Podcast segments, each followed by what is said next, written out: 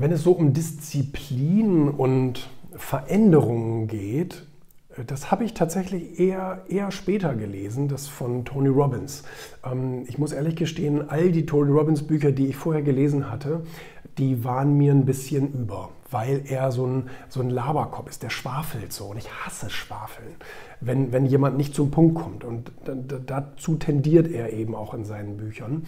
So und jetzt hatte ich dann beim Finanzbuchverlag mal ein Buch gefunden, das kam wie gesagt auch erst recht spät hier in Deutschland raus, das war 2017, aber das Originalbuch stammt von 1994 und äh, hieß Giant Steps. Und in Deutschland heißt es eben, wie aus kleinen Veränderungen große Unterschiede werden. 365 Lektionen für mehr Selbstdisziplin. Und das ist richtig geil, muss ich sagen, weil, ähm, weil es eben so kurz geschrieben ist. Es sind ganz kurze, knackige Punkte, manchmal weniger als eine halbe Seite.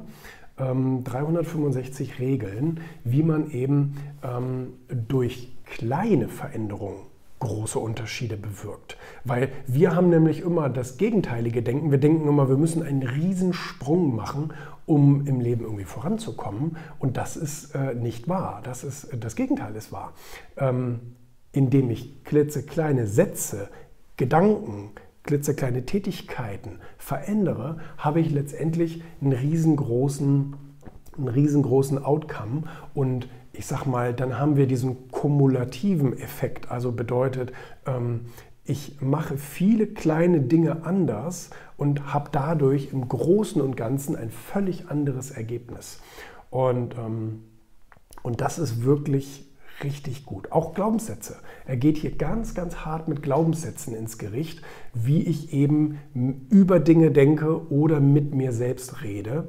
Und, ähm, und wir da uns teilweise eben selber diese Grenzen, vor denen ich auch immer rede, diese Grenzen uns selbst im Kopf aufbauen oder einreden dass wir bestimmte Dinge nicht können, nicht wollen, dass das nicht zu uns passt und bla bla bla. Und ähm, da hilft er einem hier echt richtig, richtig gut, weil es so, das ist so eine Toilettenlektüre. Ne? Ich meine, ich bin ja bekennender Toilettenleser. Ähm, äh, das kannst du, da kannst du ein paar Kapitel sozusagen ähm, schnell mal durch, durchlesen. Ist ganz, ganz wunderbar. Richtig, richtig gut. Also das muss ich sagen, hat mir einen enormen Schub verpasst, was eben insbesondere auch so Glaubenssätze und so weiter anbelangt.